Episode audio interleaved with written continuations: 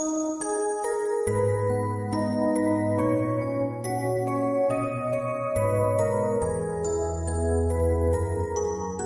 Petit Prince, Part 5 and 6. As each day passed, I would learn, in our talk, something about the little prince's planet, his departure from it, his journey. The information would come very slowly, as it might chance to fall from his thoughts. It was in this way that I heard, on the third day, about the catastrophe of the baobabs. This time, once more, I had the ship to thank for it, for the little prince asked me abruptly, as if seized by a grave doubt. It is true, isn't it, that sheep eat little bushes? Yes, that is true. Ah, I am glad. I did not understand why it was so important that sheep should eat little bushes. But the little prince added, then it follows that they also eat baobabs. I pointed out to the little prince that baobabs were not little bushes, but, on the contrary, trees as big as castles, and that even if he took a whole herd of elephants away with him, the herd would not eat up one single baobab. The idea of the herd of elephants made the little prince laugh. We will have to put them one on top of the other, he said. But he made a wise comment. Before they grow so big, the baobabs start out by being little. That is strictly correct, I said. Why do you want the sheep to eat the little baobabs? He answered me at once. Oh, come, come, as if he were speaking of something that was self-evident. And I was obliged to make a great mental effort to solve this problem, without any assistance. Indeed, as I learned, there were on the planet where the little prince lived, as on all planets, good plants and bad plants. In consequence, there were good seeds from good plants and bad seeds from bad plants. But seeds are invisible. They sleep deep in the heart of the earth's darkness until someone among them is seized with the desire to awaken.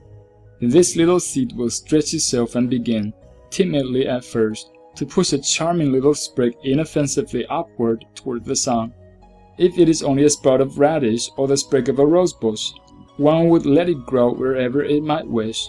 But when it is a bad plant, one must destroy it as soon as possible, very first instant that one recognizes it. Now there were some terrible seeds on the planet that was the home of the little prince, and these were the seeds of the baobab. The soil of that planet was infested with them, a baobab is something you will never, never be able to get rid of if you attend to it too late. It spreads over the entire planet. It bores clear through it with its roots. And if the planet is too small and the baobabs are too many, they split it in pieces. It is a question of discipline, the little prince said to me later on. When you have finished your own toilet in the morning, then it is time to attend to the toilet of your planet. Just so, with the greatest care, you must see to it that you pull up regularly all the baobabs, at the very first moment when they can be distinguished from the rose bushes which they resemble so closely in their earliest youth. It is very tedious work, the little prince added, but very easy. And one day he said to me, You ought to make a beautiful drawing so that the children where you live can see exactly how all this is. That would be very useful to them if they were to travel some day. Sometimes he added, there is no harm in putting off a piece of work until another day, but when it is a matter of baobabs, that always means a catastrophe. I knew a planet that was inhabited by a lazy man. He neglected three little bushes. So, as the little prince described it to me, I have made a drawing of that planet. I do not much like to take the tone of a moralist, but the danger of the baobabs is so little understood, and such considerable risks would be run by anyone who might get lost on an asteroid, that for once I am breaking through my reserve. Children, I say plainly, watch out for the baobabs. My friends like myself have been skirting this danger for a long time, without ever knowing it, and so it is for them that I have worked so hard over this drawing the lesson which I pass on by this means is worth all the trouble it has cost me. Perhaps you will ask me, why are there no other drawing in this book as magnificent and impressive as this drawing of the baobabs? The reply is simple. I have tried, but with the others I have not been successful. When I made the drawing of the baobabs, I was carried beyond myself by the inspiring force of urgent necessity.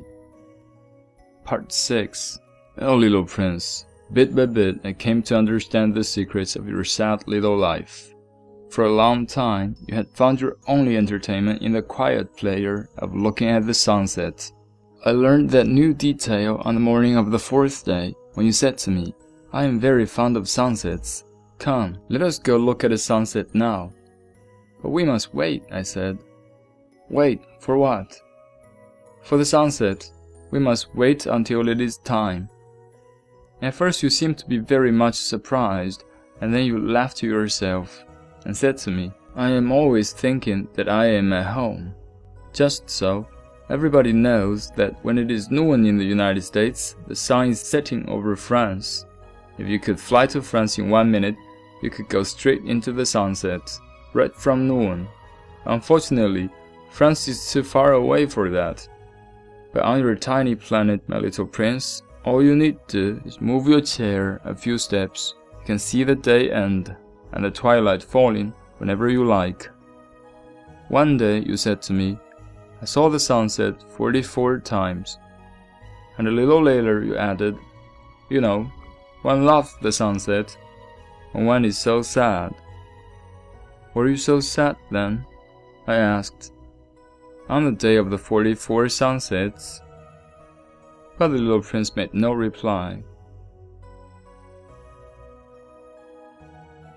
Le Petit Prince, The Little Prince, Part 6. This is Rich.